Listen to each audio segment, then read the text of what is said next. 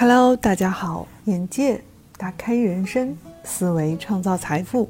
我是元气暖阳，和大家一起感受心灵成长、财富升级的美好人生。欢迎收听本期节目。的浙大的这个校长啊，包括浙大的现在的校长，他也是中国工程学院的院长、院士，叫潘云鹤。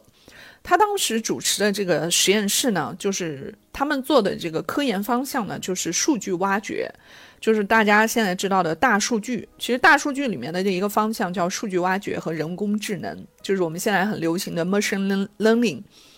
那么黄真当时他他的本科毕业导师呢，其实也就是现在啊计算机应用的一个专家。我天呐，计算机应用啊，我都不好意思，我我说过我学过计算机，这个。后来的这个浙大软件啊，软件的一个现在的浙大软件学院的院长和这个工程学院的院长，他这个教授呢，就是他当年的本科毕业设计的导师。所以你们看一下，在在黄峥他的本科的这个阶段，也就是说他在本科阶段，他有两位导师，本身就是中国。科学院啊，比如说一个是工程学院的院士，两个院士的导师级的辅导，所以呢，他本身又很刻苦，那他的计算机水平就达到了很高的水平。而在当时，互联网是刚刚兴起啊，我不知道直播间很多朋友有用过 MSN 吗？啊，你们知道 MSN 是曾经是微软的一个的最重量级的一个聊天软件。你们不要认为是这个，现在是 MCN 这个叫什么网红培训这个公司啊？不是的，是 MSN，这是一个聊天软件。那么当时互联网刚刚兴起的时候，那么黄峥呢，他就在一些啊技术论坛上就开始发发一些心得，就是这计算机用过呀，或者怎么样啊？嗯，这个，然后呢，他就在圈内就开始有名气了。那么有一天呢，他就在浙大，呃，浙浙大有一个校区叫玉泉宿舍，就在那附近上网。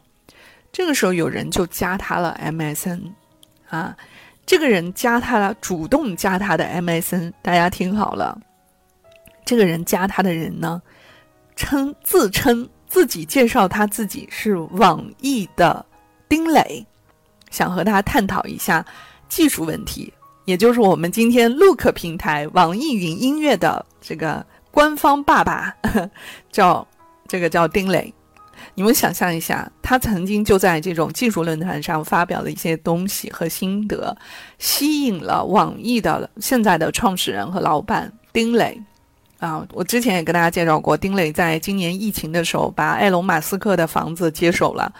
好像是一亿多人民币吧，买了买了他的房子，三千多万美金。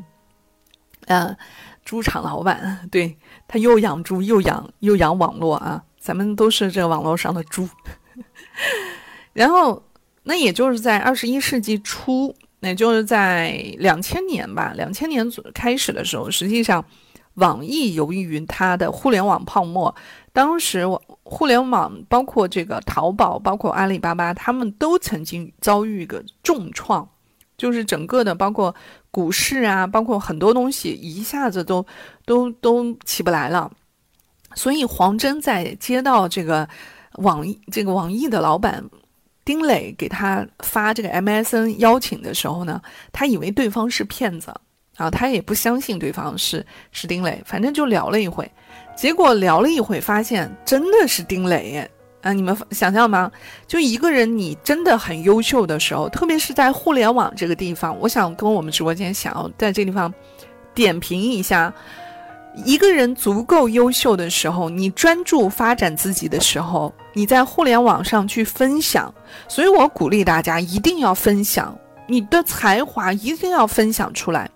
你包括我们在很多，包括我们直播间这么小的一个平台，每个人你可以发表我讲到什么的时候，分享到什么的时候，你们分享出来你的想法和看法的时候，实际上我们在头脑风暴的过程中，周围有心的人就会看到你，看到你的才华，那么可能他就有新的资源和想法，他就觉得哎，我很喜欢你，你这个人是个人才，所以你会发现。每个人，我要鼓励我们直播间所有的朋友，一定要去分享。只有 stand out，voice out，你只有把你想法说出来，才能被人看见。这个是很重要、很关键的一点。你们回归到我刚刚讲的这个黄真的故事。黄真就是在网络上进行分享，跟人在探讨，其实就是像我们直播间里面一样，我就相当于在在做一个啊平台，就做一个小的论坛。我们现在因为这个论点，我们现在因为这个主题，我们大家汇聚在这里，我们每个人就开始分享和想法。所以鼓励大家一定要去经常发表你的看法，否则的话，没有人看见你，没有人是你肚里的蛔虫，你不说出来。直接就被默认为你这个人没有东西，啊，不管你说我肚子里面货有多多，我告诉你，你的肚子货没有展现出来，就视同为没有。好，这地方我非常跟大家要要画出来重点啊。然后呢，这个网易的丁磊就去找到这个黄峥，就跟他探讨这个技术问题。结果呢，他就帮助网易的这个丁磊呢，就解决了这个技术问题。那么后来这两个人就保持了这样的朋友的关系。那么丁磊和黄黄真呢，就一直这样的交往，也没有什么用。你们听好了，这个是一个关键点。那么这个关键点实际上说明什么呢？说明很多人，我们直播间很多朋友，你们不要认识人那么功利心那么强。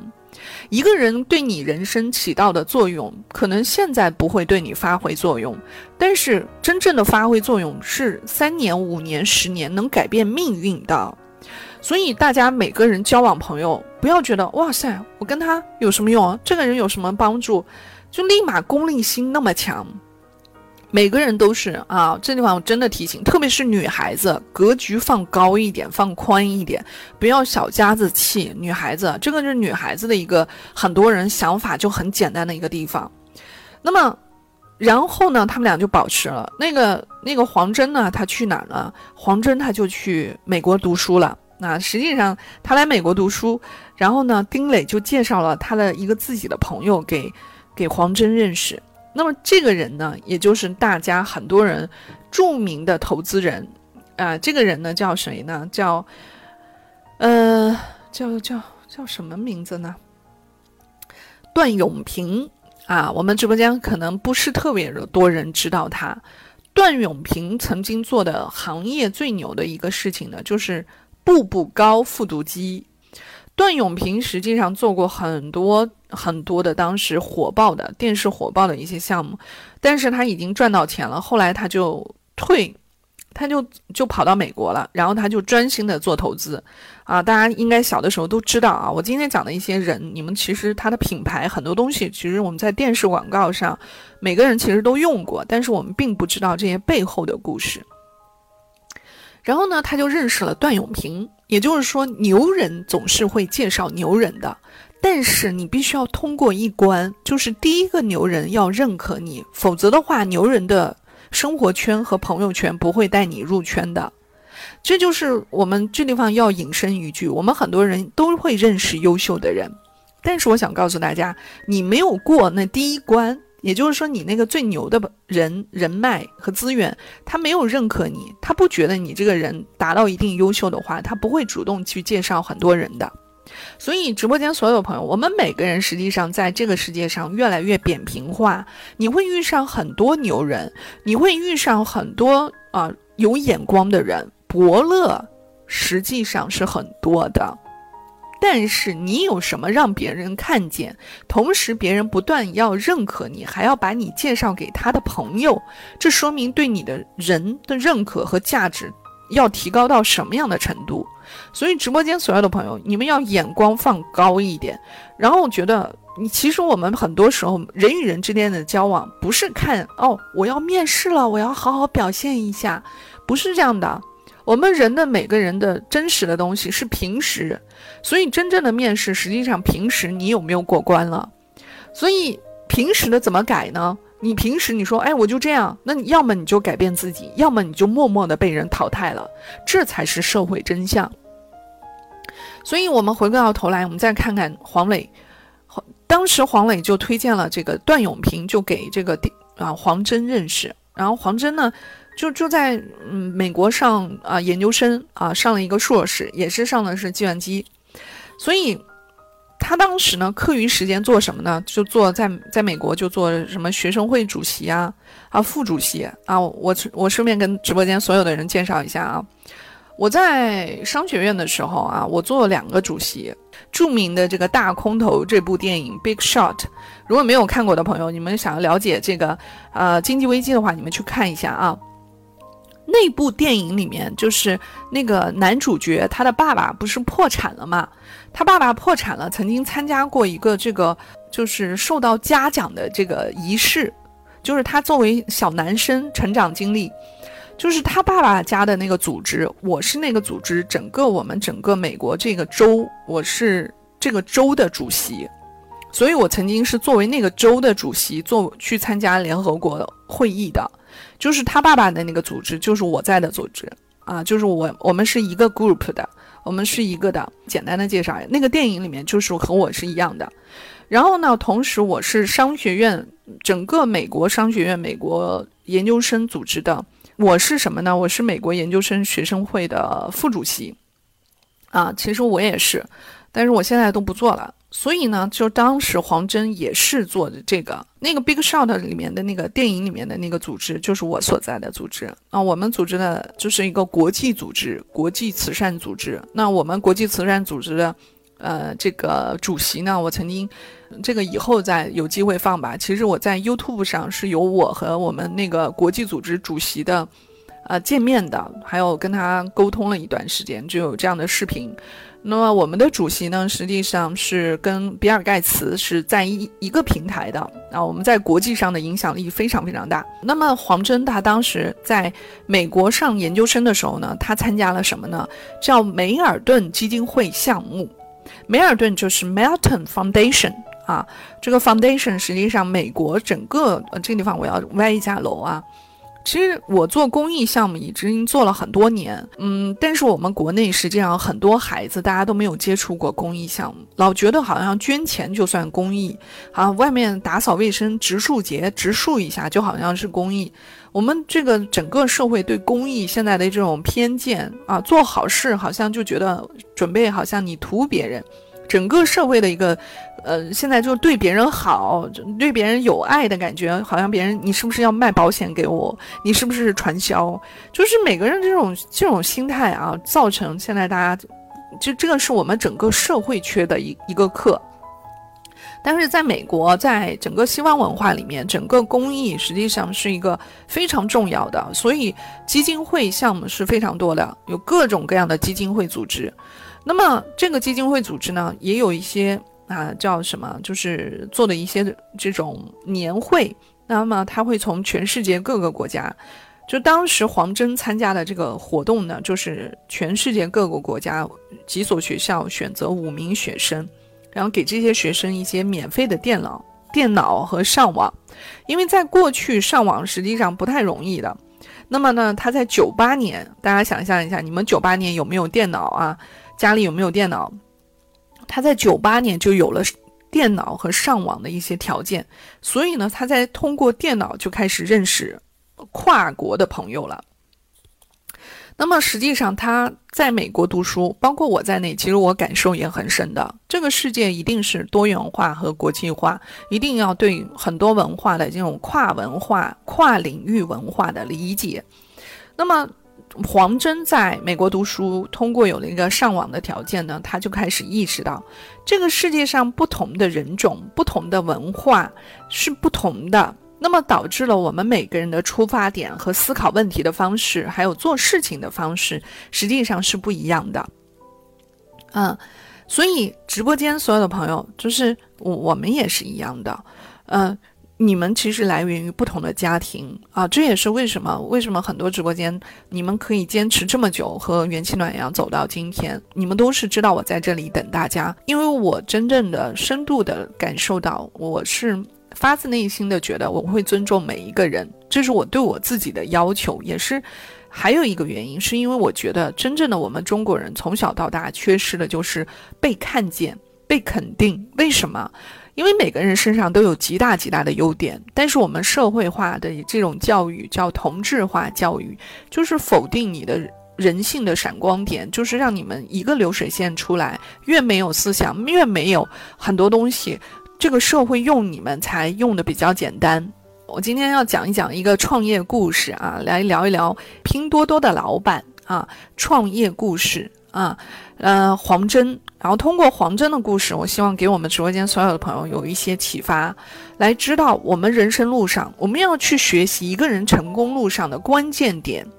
哎，所以直播间所有的朋友，对呀，你们想象一下，你们因为我元气暖阳，你们发现了自己身上的优点，觉得哇，我原来还是有有优点的，我原来我很棒。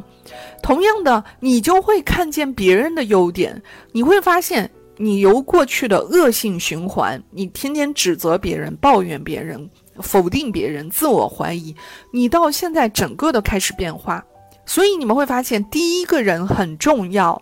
我们整个圈子，我们整个环境就是一个链条。那么我做不到，我我其实一直秉持的观念是，我不是说我要改变你，我说谁谁谁，你一定要怎么样怎么样，不是的。我是想告诉你们，如果你变成那样，你会变得更好、更美丽、更有爱、更得到更多的福报和这种好运，而且你的事业和人际关系，包括你的爱情和婚姻家庭，你会更加圆满。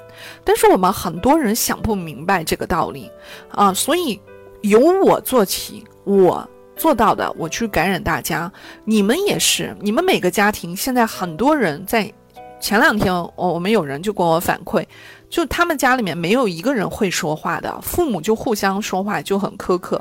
但是因为他自己作为子女改变了，就会影响到整个，他影响到他爸爸说话方式，然后他爸爸对他妈妈说话也温柔了，那么自然而然一个家庭就变得越来越和睦，越来越有爱的感觉，那当然相处起来就越来越轻松了。所以，直播间所有的朋友，如果大家觉得原生家庭没有这样的人，你没有被善待过，请你成为那个善待别人的人，影响他人，让我们的父母，让我们的朋友，让我们周围所有的人来善待你，啊。那么，回归到头来，我们来讲一讲这个黄真。所以，理解别人、尊重别人，是我们每一个人都应该学习的。不要上来就。给大家认知标签化。其实我为什么前两天跟大家做视频主播，我是想真实的出现给大家，让大家习惯我这个人，让你们真正知道元气暖阳是一个真实的人，我在现实生活中是什么样的。我我其实就是那个状态来跟大家做直播的，你们你们看到那个角度，就是我现在坐在这个状状态里面跟大家做直播，只不过更加手舞足蹈的在那里面跟你们，因为我脑子想的都是在讲内容嘛。但是我回过头来，我要讲一句啊，我为什么每个人上来，我总是问大家，你之前听到我的声音，你认为元气暖阳是什么样的形象，什么样的性格？其实我倒不在乎大家，因为我不是特别在乎这些。但是我为什么要问大家这个问题呢？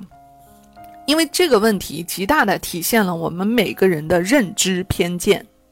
你看，很多人的偏见是非常重的，他觉得一个人很直爽、很爽快，思考能力很强。你们的。我们的大脑认知偏见，然后我再听，再告诉大家，我在读博士，然后你们就会觉得戴眼镜是不是厚厚的眼镜片？这个人是短发，不需不是特别爱美丽，不愿意打扮，然后这个人是不是，嗯，就是很很，就是短，就是各种各样的，就是往这种知识型，就是我们的这种偏见啊，导致了大家忽略了大量的人，所以我总是每个人进来，我都问大家你是怎么想的。我倒不是在乎大家对我的评价，这个这个早就对我来说免疫了。你们很多人听我的语音直播，这也是为什么我一直坚持语音直播，因为我知道我一旦开始做视频直播的话，很多人是没有耐心听我说话的。就你们那天两天，你们就是看出来了，所有人都是在啊盯着我这个人的表情，我的呃样子，然后你根本就没有办法认真的倾听，啊，这个是我们在社会现实交往中出现的一个巨大的一个障碍，这个不怪大家，所以我想提醒大家的是，我们每个人在现实交往中，你们跟哪怕跟爸爸妈妈、男朋友、女朋友、老公、老婆和自己的孩子。其实你们很多时候都因为别人的外在、他的动作、他的表情而转移了注意力，你根本就没有认真的倾听，所以你会产生很多很多的误解。啊，这地方是做一个提醒。那么接着，我今天再继续跟大家分享今天的故事啊。讲到拼多多的老板这个黄峥，那么他在二零零二年其实就是毕业，他是毕业美国 Wisconsin 大学的这个麦迪森 Madison 这个分校。那么他从那地方得到了硕士学位。当时这个黄磊，黄磊他不是认识了这个过去的步步步高老板叫段永平，段永平后来也是成为。一直是成为投资人的这个角色，在美国待着。那么当时段永平实际上就跟啊黄峥他们俩成了一个呃忘年交。那么忘年交呢，他们最大的一个好处呢，他就会教给他一些为人处事和一些创业的道理。所以直播间这地方提醒大家，一个人人生路上，你遇上一个人给你指点那么几句话，会改变你人生的命运的。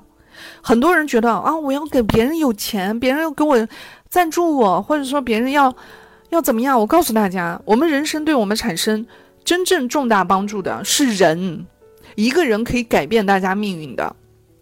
但是我们很多人很局限，觉得哎呀，他也帮不了我，他太比离我好遥远。你们如果抱着这样的思想的话，你就错失人生生命中很多很多的机会啊。所以一个人。真正的在我们每个人生命中的贵人，是改变大家命运，可以改变十年、二十年，节约生命十年、二十年，这是最少最少的，会把你的人生层面和层次至少提到三到五个阶层，啊，就是层次提高的会非常快，啊，整个一个状态就像我们的粉团升级一样啊，你从一级啊，你要打怪啊，这个升级打怪，二级、三级、四级，人生就是一个升级的过程啊，所以。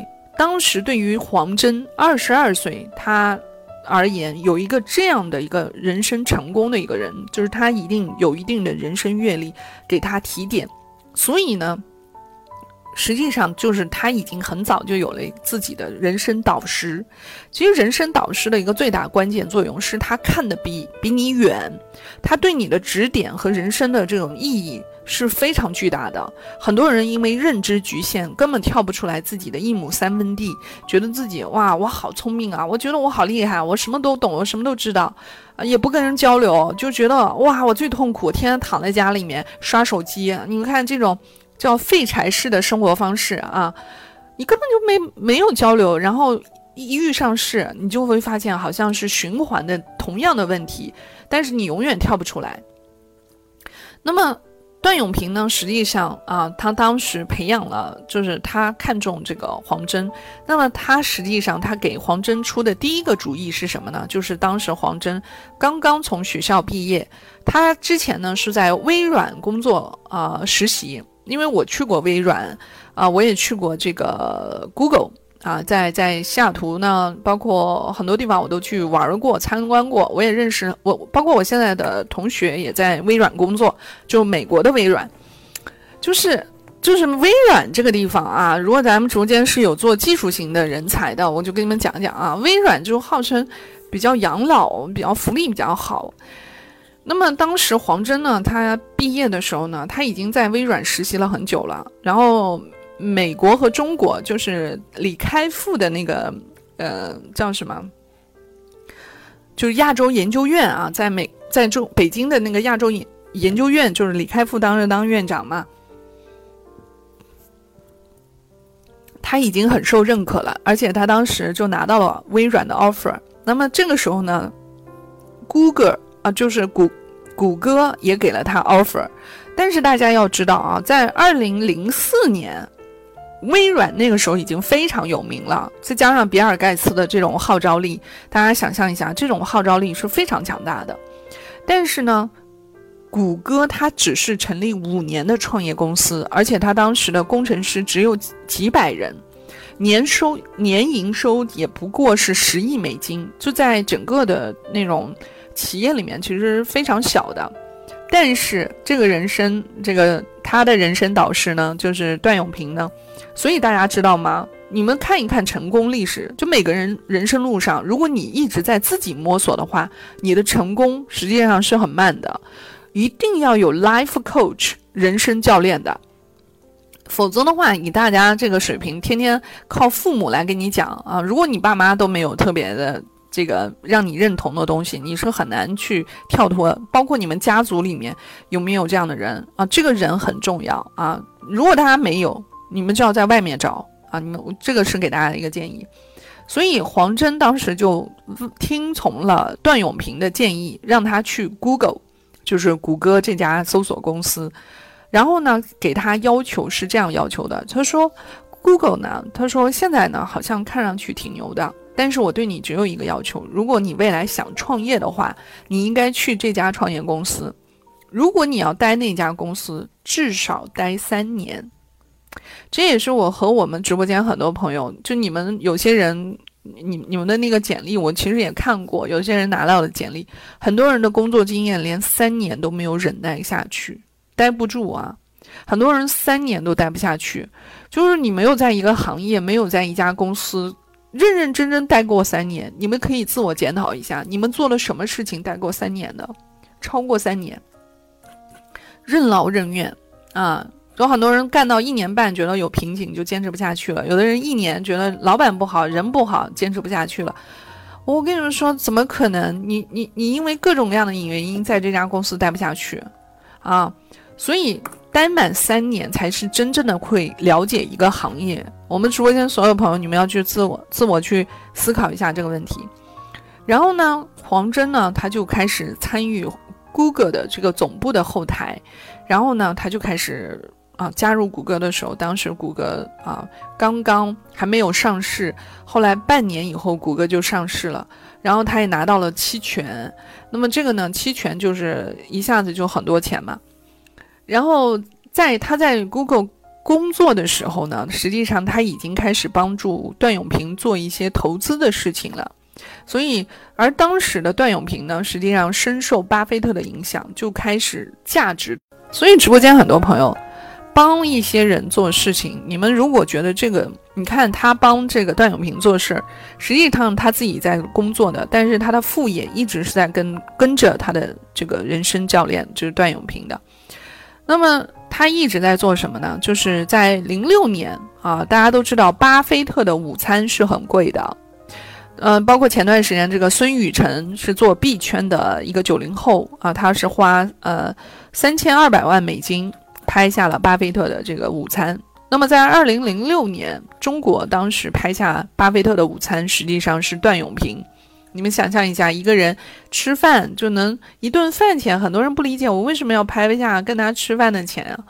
但是你跟牛人啊这个对上话，而且这么关键的时间啊，那么当时段永平就以六十二万美金，在二零零六年。啊，你们想象一下，二零零六年，这也就是好几百万人民币就拍下了跟巴菲特午餐，嗯，那么约定呢，就是这个呢，午餐是可以带同行者的。那么在那一次，他带了黄峥。你们想象一下，这个一个牛人他做事情，如果人生遇上一些好的机会，这个机会肯定有的，但是他想要带谁？这就是他的认可度了。但是大家你们要知道，你们怎么先混到让牛人认可你啊？这个是一个关键啊，啊，你身上有你，你有什么才能，或者说你这个人啊，我跟大家讲一个概率，要么你有价值，成为孙悟空一样帮唐僧可以打拼天下的人；如果你没有价值，退而求其次，你成为啊这个猪八戒。猪八戒的作用是什么？就是产生情绪价值，帮人开心的，看到你就开心啊。你要能达到这种程度啊，这也是为什么德云社他他们能做这么火和脱口秀节目。那你猪八戒的角色也是要有的。如果你说不行，我这人还要别人哄着我，我哄不了，我说不了那种幽默的有意思的话，那不好意思，那你又没价值，又不能让人产生情绪价值，又不能开心，不好意思，那你就是做苦力的命，那就是谁呀？沙和尚。啊，沙和尚这个人是做什么的呢？就是你要用你的时间和体力去表达忠诚，就是你可能不一定说你有什么能力啊，那技能也不行。那这个时候你要跟这个跟这个牛人在一起怎么办？你只能拿你的忠诚度、你的时间、精力、高度忠诚度来体现的，所以你就只能是主沙和沙和尚的角色。每个团队这几个角色都是要有的，啊，所以你会发现，回到这个巴菲特午餐，段永平就当时带了一个人，就是黄峥啊。其实黄峥后来其实也讲过，就是他也分享过巴菲特在那一次午餐的时候讲讲的什么。他说，巴菲特其实讲的东西都很简单，简单到他说连他妈妈初中文化都可以听得懂，而且这些道理其实就是很平常的道理。但是，直播间所有的朋友，同样的道理是朋不同的人说出来，它的效果是不一样的。那么从巴菲特口中当时讲出来的效果就是什么呢？给黄峥学到的很重要的一课，就是我们要认识到简单和常识的力量。直播这个也是我在之前直播节目里面常常讲的好几期节目里面，common sense is not common。这句话怎么翻译呢？就是常识往往并不是那么常见，就是很多常识性的东西，大家并不去认为是常识。你们在实际做的时候，我们常常受到非理性的情绪所推动。其实我们人的购买很多行为都是被情绪操控的。也就是说，你认为好像你清醒的时候，你觉得那些常识我都知道，哎，这个道理太简单了，这个东西都是鸡汤。但是实际上你在做的时候，你根本做不到。啊，你比举个例子，我在之前就讲到了一个 stand out voice out 这件事情，还有就是我要跟大家讲的，就是我常常也讲的一句话，你要学会分享，只有分享的力量才是最强大的。但是真正你知道到你做到，又离着十万八千里。啊，然后呢，段永平当时就建议这个黄峥三年，三年的工作，三年以后呢，黄峥他就成为资深工作，呃，这个。这个就是什么工程师，然后他就辞职了。那么辞职，他到第四年辞职的时候呢，他实际上他的啊，其实黄峥他，你们知道吗？一个真正想要做事情的时候，人是不在乎手上的蝇头小利的。真正做大事的人不在乎蝇头小利的。你像黄峥，他手上有这个呃 Google 的股票，有期权。那么期权是什么样的？我们直播间很多。啊，没有工作的人们可能不知道啊，期权是要求你在这家公司待满三年、四年，你才能拿到这个股票回报。那么他当时呢就没有待满第四年，就没有拿到所有的这个期权，他就辞职了。然后呢，他就到啊，到就他，但是呢，他有一部分期权，他已经赚了很一部分钱了。当时期权还是挺贵的啊，到现在就是原始股，就是我们大家如果了解的话，原始股。所以他离开 Google 第一件事情做的什么？他其实就回到中关村卖手机。你们想象一下，一个人已经赚了很多钱了，他那个时候已经财富自由了。其实坦白讲，从 Google，然后他还能屈尊，就是咱们中国人就觉得，哇，你都赚这么多钱了，你还要做这么低级的事情。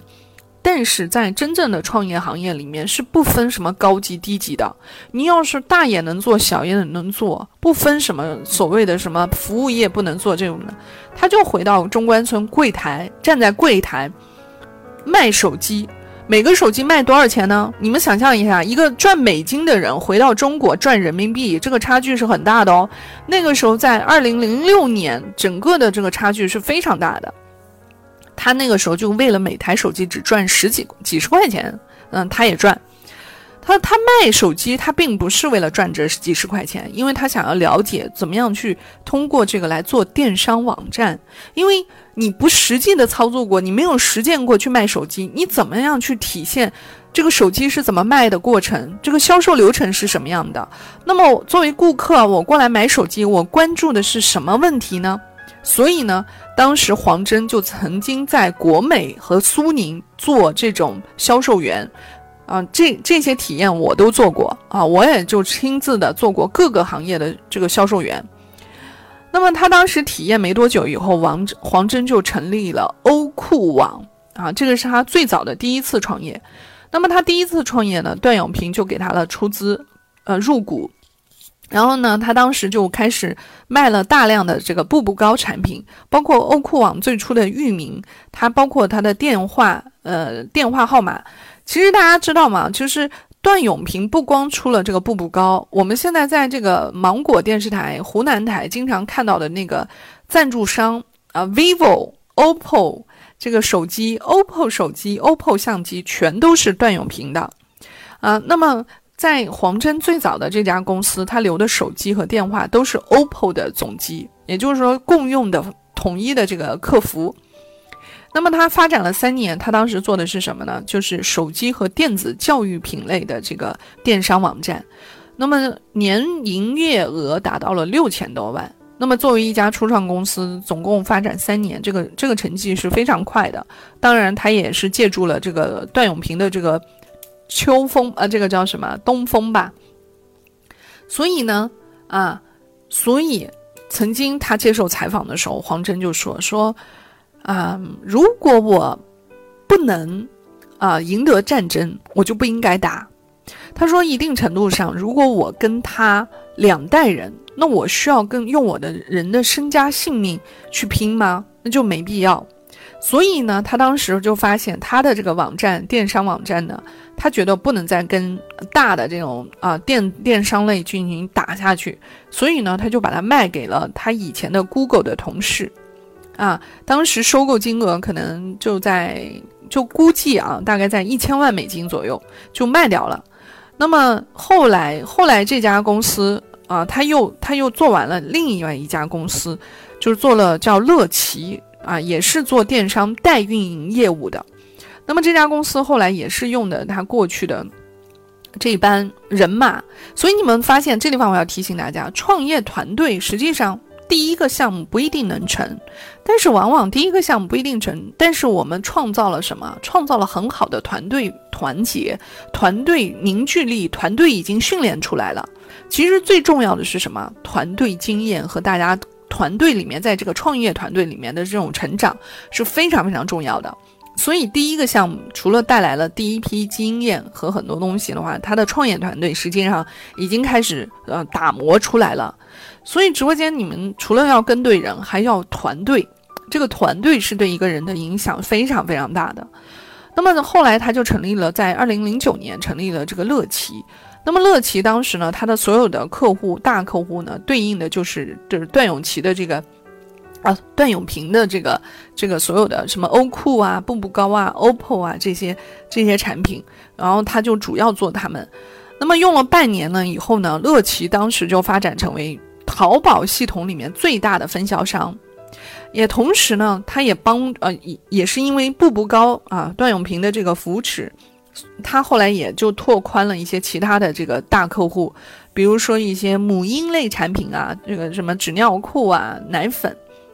嗯，所以呢，他在第二家的这个创业公司里面，他的价值观开始真正的可以得得到打磨。所以黄峥他打磨的价值观，在他所有的做事情里面，有一个价值观是本分。这地方其实我感触很深的啊。其实我创业很多次，其实我的创业经历其实也很多。呃，我跟大家要分享一下，就是我到现在做人，我认为你们其实认识我久了话，跟我交往久了，你们会发现。只要做过创业的人有两大特点：第一个真实，啊，第二个你一定要靠谱和实在，否则的话，你的创业是就是空中楼阁，随时就能断档。因为真实和本分，你要靠谱，你这个事情做下去，你整个的团队氛围，你的沟通成本才能降到最低。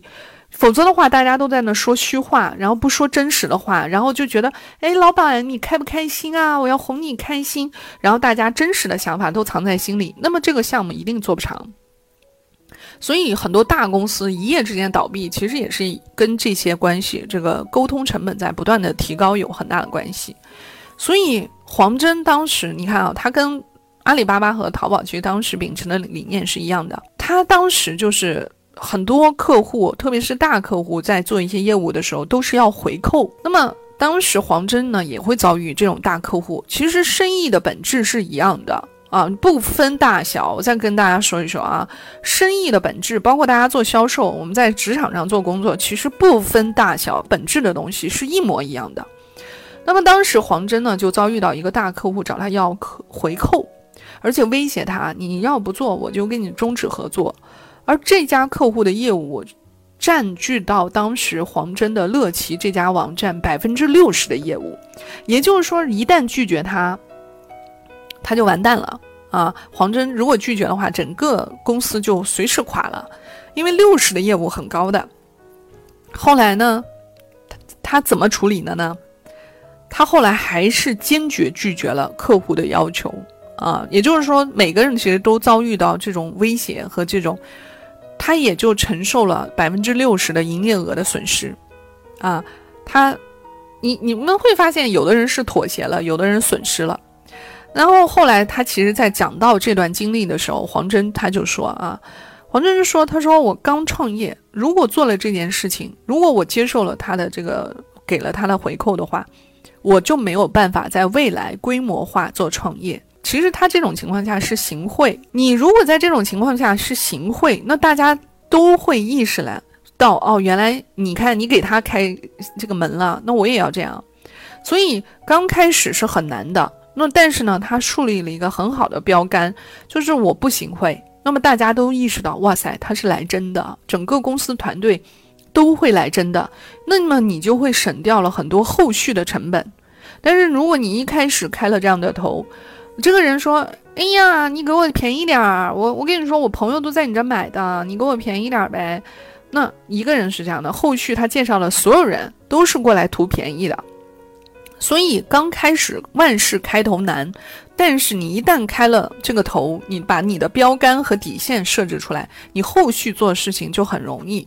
所以，乐奇后来他的第二家创业公司，实际上是比第一家他当时做的非常快了，啊，那么他创业三年，这家乐奇后来就年销售额过亿啊，利润就过千万，他的团队直接增长到一百多人，但是。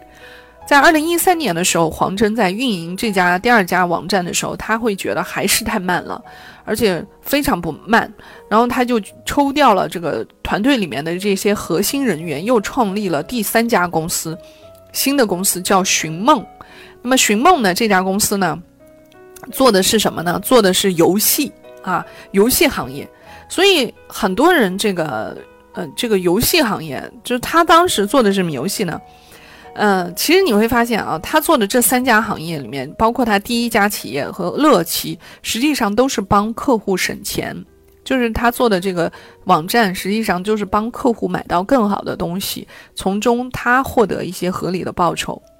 那么他到第三家公司做的这个游戏行业呢？那我们直播间很多朋友都如果玩过游戏的话，游戏这个行业它的特殊性在哪儿呢？它游戏本身就靠各种。巧妙的设计让我们上瘾，让我们觉得你很想迷在其中，就很想玩儿。然后游戏你又玩的久啊，你又买买各种装备呀，所以你会发现在我们很多行业里面，其实有两样东西是我们人性无法抵御的，一个上瘾和沉迷的东西，一个是什么呢？就这两个是在我们游戏行业其实也是常见的。你看游戏行业经常给你一个奖励，就出现一个美女啊，啊穿的就是很 sexy 啊这种状态。还有就是暴力，所以性和暴力实际上是容易上瘾和沉迷的东西。所以很多男生喜欢军事的游戏，这种打的这种什么 CS，过去你不包括这种现现在的这种打仗。那么当然不是所有游戏都会。都会这个来吸引和取悦的。那么当时的黄峥呢，他认为他不想做这个游戏这个方面，就是比比如说大家你们会发现，现在很多游戏实际上都会涉及一些打擦边球的跟色情的东西相关，但又不是那么色情，去吸引宅男沉迷其中啊。那么他跟这个黄峥当时的创业，他的价值观实际上是有一定的。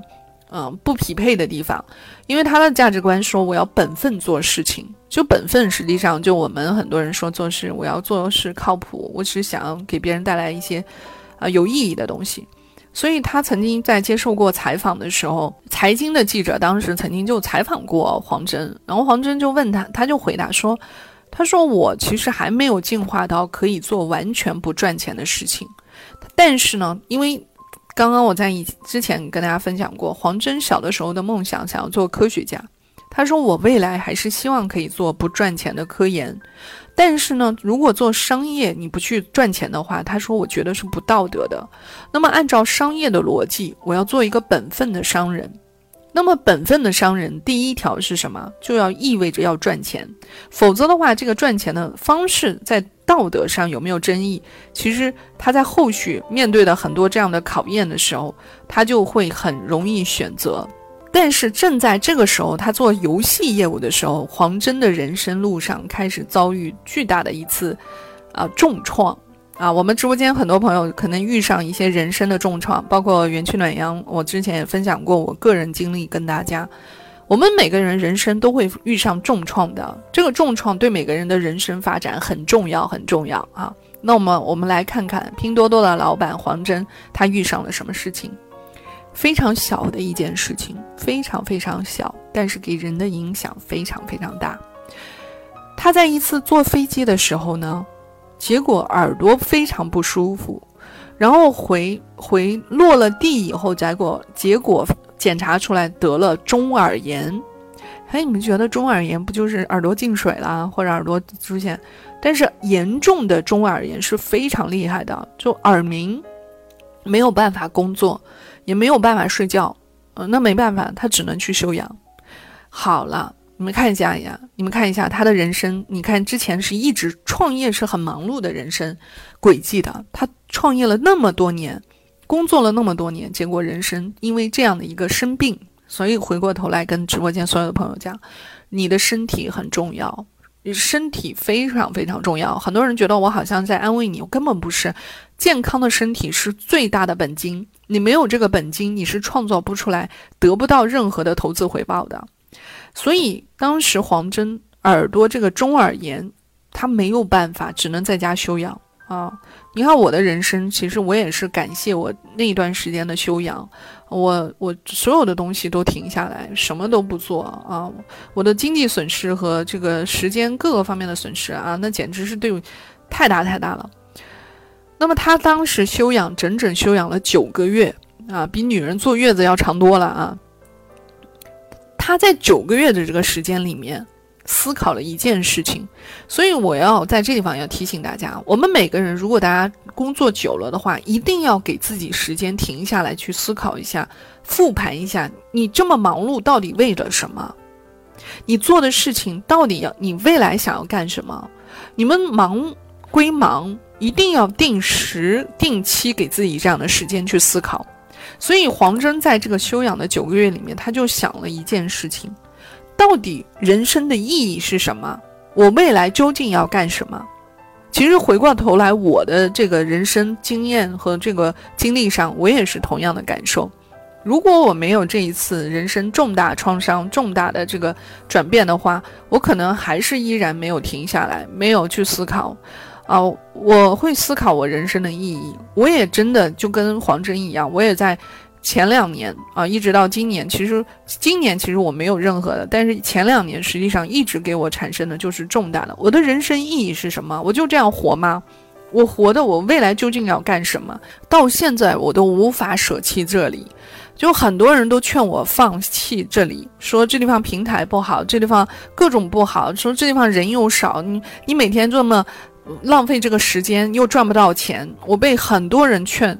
就是很多人被我把把我否定啊！你们知道不知道？包括很多自媒体的大佬啊，就我说名字，大家都也都认识的，都否定我说：“哎，你这地方粉丝才五百多人，你就放弃着吧。”啊！但是我每次想到我人生的意义和想到我未来究竟要做什么，我都无法舍弃大家。啊，这个是我发自内心跟大家讲的，就是你们也听到过，我说我这一生的目标是什么？我目标，我希望帮助更多痛苦的人走出来。帮助大家打造幸福快乐的人生，这是我做所有的事情的一个核心。我的内心人生意义，我的出现，我的人生意义，对我自己就这么定义的。所以，我未来做的所有的事情都会在这个角度来呃围绕着。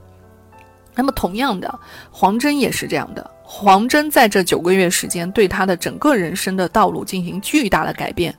啊，我我我的人生呢，走到了黄峥这个阶段。啊，我的人生走到了他这个阶段，但是我们来看看黄峥走到了他的人生阶段，也就是这九个月完全改变了黄峥人生的后面的道路，也改变了未来中国的电商格局。他在二零一五年，他回到公司。其实他之前的两家公司运营公司都已经做得很好了，而且他的那个寻梦叫 Studio 啊，这家公司做有做游戏的，也是是美金的一个收益啊。但是呢，他依然认为他的他的这个空间可以发挥的更大，所以呢，他就开始重新做。他在九个月的那个在家休养的这九个月时间呢，他每天就玩手机，然后他就发现啊。人在这种移动社交的这种 APP 上花的时间是占用大家使用时间的百分之四十，但是呢，达成的这种电商销售额只能达到百分之一。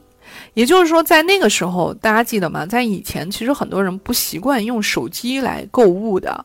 我们手机购物实际上是这几年，嗯，才开始新兴的。以前大家都是在电脑上、网站上进行购买，所以呢，他就会发现。这个这个差距啊，每个人都喜欢用手机，但是我们手机的这个呃销售额、电商销售额数数据非常低，他就觉得这地方有空间，所以他刚开始他就打算做微信的社交关系，做一个拼团，就大家几个人我们做一个团购吧。所以他当时的那个项目就叫拼好货，拼好货呢，就是有点像我们现在大家在一些社群里面做做这种团购。那就大家凑成团，然后我们水果一起买水果，然后呢大家凑团，然后我们下单，然后再去批发市场去去采购水果，啊，那么所以呢，他团购水果呢，他当时价格就非常低，然后嘛，他就开始传了一批这种种子用户，所以他在二零一五年他这个拼多多上线的时候，二零一五年正式上线，他实际上已经有了一批用户，那这部批用户呢，一上线就可以达到每天一万单的水平。所以在六月份的时候，你看拼多多当刚始开始做的这个生意，实际上是水果生意，啊，实际上这个这个话我也可以给我们直播间，像我不知道我们直播间还有哪些朋友是做销售的啊？如果你们下次有做什么，其实欢迎大家就分享你们在做什么，我其实可以给大家一些提一些主意。你比如说说 Sunny，比如说你做保险，保险最大的困难是什么？你是很难认识人的，因为什么呢？因为大家现在对保险的这个行业偏见太大太大了。嗯，越是高知人才对保险开始了解，但是呢，就是这个新一代的人呢，对保险也可以接受，但是大家依然对这个行业有偏见，造成他如果认识你，他很怕你，我不断的去推荐，不断的去推销，所以呢，就是这个行业偏见化会造成你去认识新人的壁垒。同时，你没有其他的东西去带给别人价值的时候，而且网络上这么多可以买保险的地方，也不一定要在你这儿认识，对不对？所以这个时候你要怎么办？你要去思考你怎么产生跟新朋友产生链接的关系。你比如说，其实我们可以借鉴，如果你可以做一个副业啊，就很简单的，你觉得能做，你可以做一个，比如说你帮人买水果，就是帮人批发，帮人送。就简单的，但是你不要靠这个赚钱，只是一个简单的一个盈利模式。但是每个人家里面都需要买水果啊，这样的一个小事情产生跟别人的认识和链接。你一旦可以有一个这样的群，每个人都知道啊，桑尼你是卖水果的，同时也做保险。那大家认识你，他要通过一件事情，先对桑尼你这个人有人品的了解，你这个人做事怎么样，大家是不是喜欢你？然后你再通过这个事情，你的人都知道了，然后你就告诉别人啊，我也在做保险，顺便给大家介绍一下。但是大家还依然会来找你做做水果，做其他的，你你有其他的任何东西，但是这是给你一个最好的链接，就让别人主动来找你，让别人离不开你，这个是核心。所以你回过头来，我们来再看黄峥的这个故事。黄峥实际上他的拼多多一旦开始整个的 APP 上线，每天一万单，后来大家都知道了，我们他是二十四小时上班，二十四小时就开始做，然后他当时就是就是一下子这个仓储就挤爆了，他后来达到的这种水平就是，呃，供不应求，然后就挤爆了，所以你们会发现。嗯，他当时在做这个拼好货的这个团队的时候，从客户的角度看一遍，你会发现问题很严重。呃，出现在哪些地方问题呢？就是客户下订单，然后呢，商家不不发货，然后打客服电话，电话打不通，然后大家好不容易收到货了，你想这种品类，这个这个荔枝这种东西是不能放的，你你等到发到货，荔枝都烂坏了，然后呢，客户就不满意要退款，退款以后系统又又退不了，就出现了一系列问题，然后那个时候。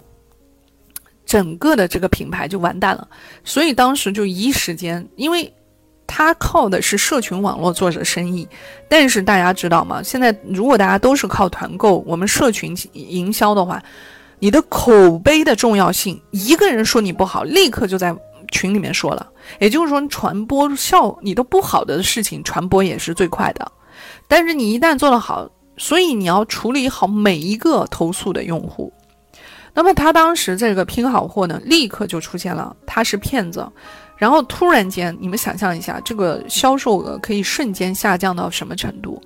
他从过去二十多万每天的订单量，一夜之间就可以下降到两万。所以未来互联网的这个世界，请各位直播间所有的朋友，不管你是工作还是上班，不管你干什么，请打造好你的个人品牌。这个个人品牌是什么？你要严格把关自己做事的人品，你觉得啊没人知道？我告诉你不要侥幸，以后未来我我以前也做过很多期节目，未来的世界一定是正直的、靠谱的、讲讲原则的、讲人的，就是对你的人更关注的，不要再靠这种过去小偷小摸讲，嗯我坑你一把，别人明天走。未来真的很难很难了，嗯，你们会发现未来这个世界，我们是多元化的。大家经常在微信上你们点赞，你们会发现，哎，怎么他也他们两个也是朋友啊？全互相都是通的。我们人世间人与人之间的认识，六个人叫六度人脉，你跟大佬产生连接，也不过就是六度人脉，甚至六度都达不到，你就能认识非常牛的人。所以你会看见啊，这个黄真的这个创业故事给大家启示什么？呃，人品一定要做好，你的服务要做好，你你要不然你的口碑立马就不行。所以当时这个拼好货，他当时做完了以后呢，你们看一下黄真，根本不容易的做创业。他这一次的这个失利，一下子第一个，他当时就带着团队在外面在仓库里面边吃盒饭边开总结会。你们看一下，一个人那么有钱了，现在，但是他当时都是做的是最低层的工作，啊，大家就看就跟农民一样，所以创业是一个很辛苦的事儿，你不要指望是美美的，这是我们目前看霸道总裁、看电视剧看多了，创业是一个很辛苦、很熬心力、心智、影响容颜的一件事情啊。那么当时黄峥就带领他的团队就吃盒饭，然后一下子站起来就哭了，他哭了是什么呢？说。他说：“他把所有的责任都揽在自己身上。他说：‘对不起大家啊，这个一下子我们出现这么大的一个问题，创始人的压力是非常非常大的。基本上一个团队做起来，实际上八百百分之八十百分之八十的所有的东西都是创始人在做，所有都是创始人。然后出了问题也是创始人在担。那么在这一次呢，出现了这种问题呢，他就认为这个这个套路，这个商业模式是可以行得通的，所以呢。”他当时说：“我完全没有想到，我可以做到每天二十万单的订单量，而且他当时不知道他们能有这个能力。实际上，后来做到每天一百万订单，他会发现啊，也是可以的。那么，这个就是当时他是也是目前中国互联网历史上用最短时间，活跃用户数超过千万的这样的一个电商公司。”那么这个东西呢，就是他当时做的拼好货。那么拼好货呢，他做了做了以后呢，这个时候呢，他才正式开始出现了啊。他通过这个模型的做了以后呢，他开始正式上线新项目，这就是拼多多项目。很多人说啊，黄真我都不知道他怎么突然间人家就做生意成功了，这都是误解啊。人家成功之前付出了多少年？你们看一下，他从两千年、两千零二年开始创业。呃，两千零二年，两二零零六年开始创业，他整整其实创立创业创了十几年了。但是真正的让大家知道，他到拼多多上线的时候，他其实之前已经创业了十几年了啊。但是你们突然间大家知道，你可能看不到他的努力。所以他在二零一五年正式九月份上线。所以这家公司一出现就会成为传奇，因为它有它之前的这个模型已经跑过一遍了。那么它就是成为整个目前电商行业出现的最快上市的一家企业。它是一年半的时间就上市了啊！我不知道直播间的人知不知道啊？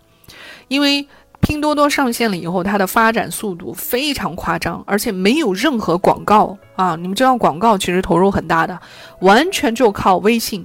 啊，就大家每个人，就是我们很多爷爷奶奶、爸爸妈妈，天天就是拼啊、砍价呀，结果一夜之间，他的日订单就会超过百万，而每个月的月这个这个叫什么用户量，结果就是超到上亿。所以呢，他在二零一八年七月份的时候，整整不超过三年的时间，它的市值已经达到了一千六百亿。那么，整个在美国成功上市。这也是中国历史上、中国互联网发展史上最惊人、最迅速的创富神话。但是我告诉大家，你们我们很多人只看到了别人成功的一面，但是别人在成功之前付出了多少年的努力？人家一直在奋斗，一直在努力。如果你现在从来没有努力过，从你现在当做别人的过去十年前、二十年前，好吗？你只要现在开始努力，你的未来十年和二十年。是可以做到成绩的，但是如果你过去没做，现在也不做，你还等着未来？你说老天呀，我命中注定啊，我有好运啊，啊，结果你是有好运，到你中年是有好运，结果好运就是啊，每天搬开这个易拉罐，上面写着再再来一瓶，是吗？我就这我常常讲的，你们的好运就等着说啊，我等着老天再来一瓶，这种好运对你来说有意义吗？帮助不了，改变不了你。你哪怕就是中奖有好运，你中个几百块钱啊，真的哪怕是美金，能改善你的生活吗？改善不了。所以，我们看到今天我跟大家分享的我们整个的这个黄峥的故事，他到最后，现在大家每个人都知道拼多多，每个人都了解，就是他。你问我们再回过头来，你看一下他的这个成长史，走到今天，第一，人生路上是要有。人生导师的要有 mentor 的，要有 life coach 的，要有人生教练的，能引领你的。你不要没有一个好的老师，而且没有站得高看得远的人生格局高的人，呃，你的人生一定是走冤枉路，而且你走的会很慢，而且你一定是要花大量的时间去去走。所以这这个是很关键的。这第一步要有人生路上的老师，第二步肯定你自身要努力。啊，师傅领进门，修行在个人。如果你自己不努力，你再好的老师，就是天上的神仙，也没有用啊。所以努力是很重要的。你不努力，不自发图强，不努力奋斗，你没有这个奋斗的心，没有自己有这个强烈的意愿想改变自我的话，任何人都扶不起的刘阿斗。你包括诸葛亮在世也是扶不起的。啊，这以后再跟大家讲。其实扶不起的刘阿斗是为是历史上黑这个刘刘刘禅的啊。刘阿斗其实还是很强的啊。刘阿斗的故事以后呢跟你们讲讲啊。但我我要用这个歇后语来形容。但是虽然刘阿斗就背黑锅啊，其实历史上的刘阿斗没有那么蠢啊。嗯，第二个呢，我们再回过头来，其实你看到这个黄峥，他人生路上啊有几个关键点。第一，他有人生教练，有一个人生贵人能帮助他。其实他所有的这个整个的发家史，都是他的这个人生教练段永平帮助到他的，从头到尾，包括他后来跟丁磊丁磊的合作，就那么一个人去改变了他所有的命运。那么现在黄峥，他手上有多少钱呢？八百亿美金在账上。八百亿，啊，就是第第二步就是自我的不懈努力。第一步，人生是要有人生教练的。其实还不光是贵人啊。如果大家如果只是光说贵人，你们每个人其实到现在都遇上贵人了。你怎么样拥有人生教练？你看他其实一直在跟着这个段永平在做事情。那他们俩认识多少年了？其实从他。出国美国去美国之前就认识了，认识了丁磊，认识段永平，一直他是在二零两千年左右，二零零二年，一直到他真正的后面，整个跨度十五年到这这整个二十年时间吧，是一直是这两个人产生巨大的联系的。所以第三个第三点是什么呢？他做的是创业啊。顺便 by the way，嗯，跟大家介绍一下，你的人生如果想要赚钱啊，工资打工啊，只能是糊口啊，永远记着这个点。嗯，创业是只能是让你改变自己现状、改变阶层的，但是创业确实，创业需谨慎啊，这个风险需要自己你要可控的。创业是唯一一个是可以改变命运的啊！你们去看任何大佬，所有的东西，他们都是鼓励创业，但是确实不是所有人都适合创业的。但是我又像昨天的节目跟大家分享过，只有你做过一次，你们去哪怕就卖地摊，你们做什么东西就卖卖地摊，你们去感受一下，你们在那儿屈辱的跟去哄客户，你们就知道你们的这个自己内心是什么样的人。你们不这样观察一下自己，还真的把自己当颗葱呢，还不知道是小葱还是大葱啊，所以。第三个就是我们讲创业，那么创业要成功是什么呢？就是久经磨合的团队。一个人走不远，只有一群人才能走得远啊！所以只要是创业的话，创业团队的打磨是非常重要的。那么当当时拼多多这个家公司成立的一个最大的原因，是因为它的核心团队实际上是已经跟随黄峥创业了很多年。这也是我在直播间，我们直播间里面有很多小伙伴是在一起跟我做事情的。我也跟大家分享过，我说哪怕这个项目不成，但是我们打磨过，我们是通过事情来互相打磨你的能力和你的技术水平、你的认知、你的思想，打磨你的个性，通过这个事情打磨你。但是我不代表我们这个事情成功，我也许一二三，我下面一个事情成功，所以。团队的打磨和久经战场的这个创业团队是至关至关重要的，所以你们看到吗？拼多多的核心高管实际上是跟随整个黄峥，从他第一个创业项目，也就是在他二零啊零三年吧，零六年，他零六年开始做第一家公司，一直跟随他做了了二零一五年的拼多多。你们想象一下。所以人家这些人不赚钱，谁赚钱呢？你们知道，一个人跟随自己的创业团队，跟随自己的创始人，跟了十年，这种信任、这种能力的培养，这帮人他们也要有眼光，也要有智慧，也要有耐心。这这不是我跟你说，就大家很多人很羡慕说那些创业团队，但是我想告诉大家，我们人生错失的机会，再给你一次，你也接不住。想当初什么错失什么机会啊？什么想当初我们直播间很多人说错失了好男人好女人啊？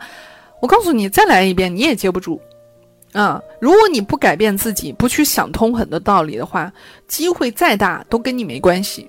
嗯，这个因为你需要的是什么？需要的你的个人的这种眼光格局，嗯，需要你的这个所有的东西，你才能决定你能不能赚到钱。我在去年回国的时候，我见了这个，我不知道大家知不知道这个滴滴，这个滴滴的创始人团队，我见了他们三号人物的团队创始人，我就跟他们聊天，我就讲当时，呃，这个陈伟，陈伟也是一位八零后，他的这个创始人，他们是怎么做的，怎么做事情的，中间遇上很多困境，包括到现在他们是怎么盈利的，就聊了一下。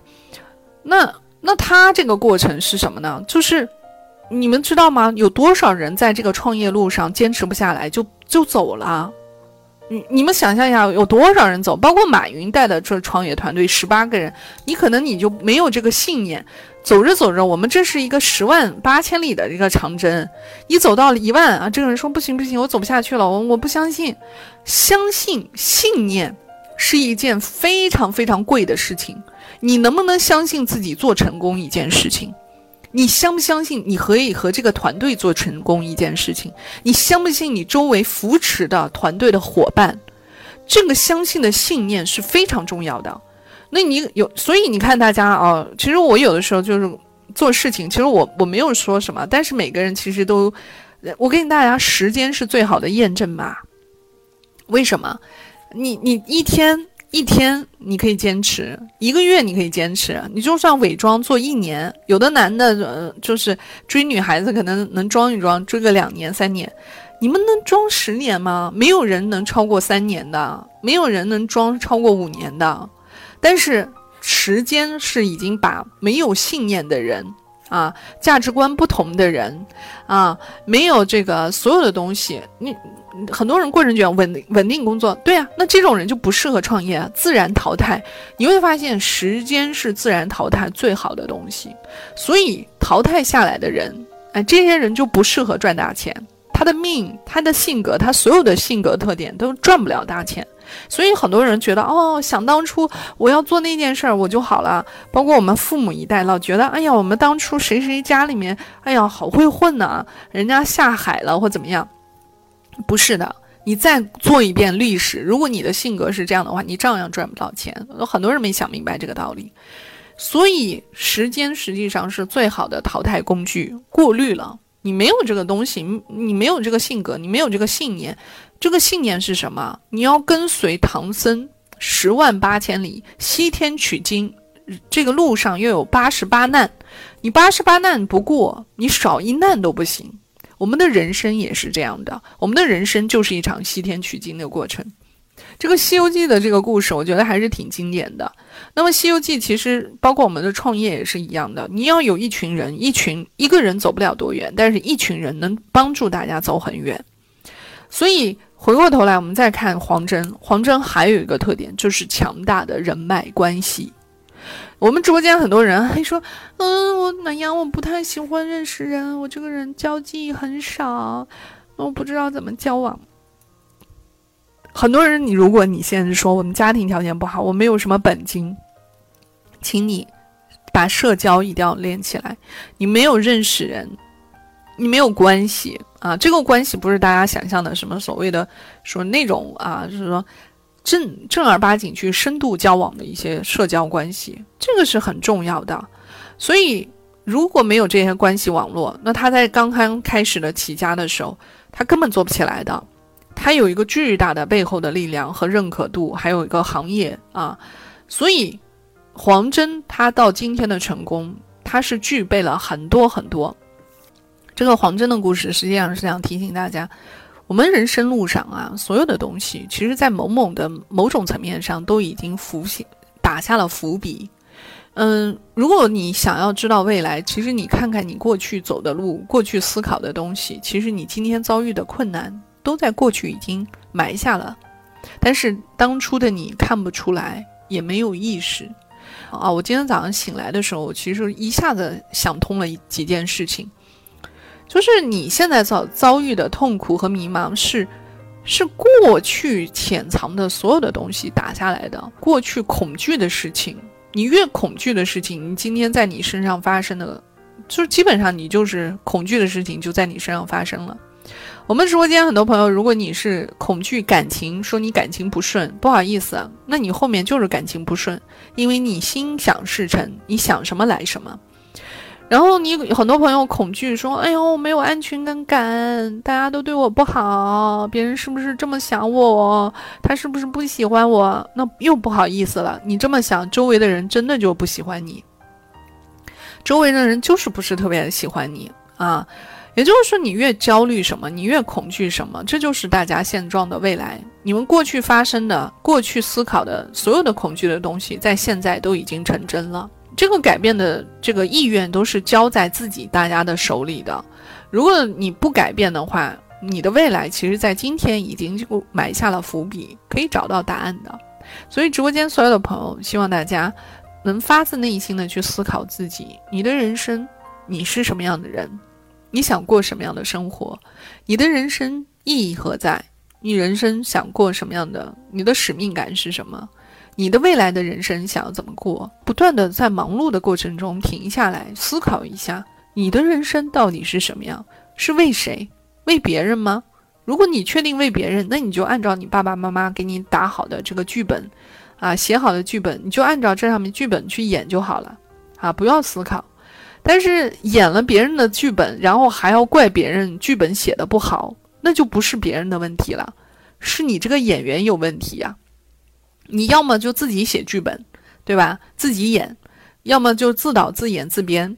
但是你又拿了别人的剧本，你想要偷懒，自己又不创新，又不创意，不不创作，然后演了别人的剧本，然后又怪，就你们就你们这个水平，看就怪你当初我怎么样怎么样怎么样，如果没有你，我会发展怎么样怎么样怎么样？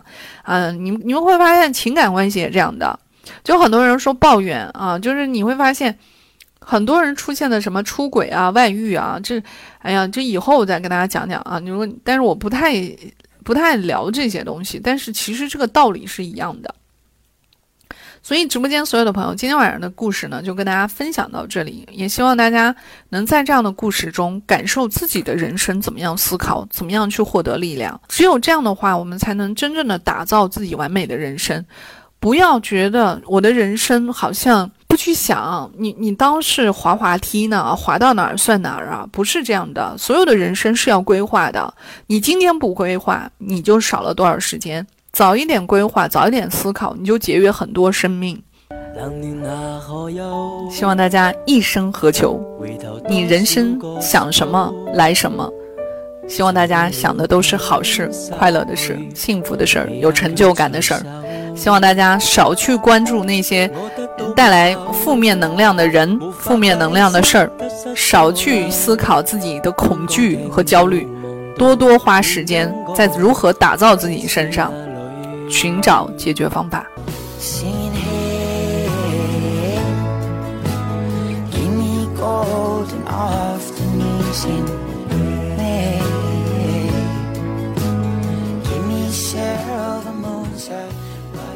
谢谢大家的收听，本期节目是往期直播的节选片段。今天我们就到这里，也欢迎大家多多点赞、评论，告诉我。你听完节目，对你有什么样的启发和感受，也会帮助我和提醒我在以后的节目中做出你想听的、适合你的内容。所以，想要了解更多，也欢迎大家在我的公众号“想欢我的朋友”也可以添加我的微信，加入我们的群，可以跟我预约一对一咨询。希望我可以成为你人生路上的助推器，期待我们的下次见面。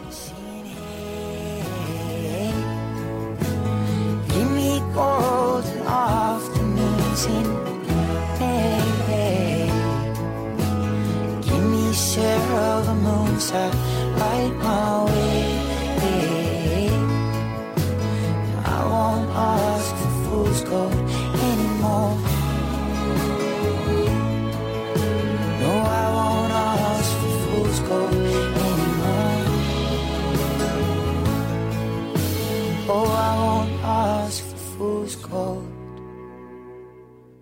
anymore.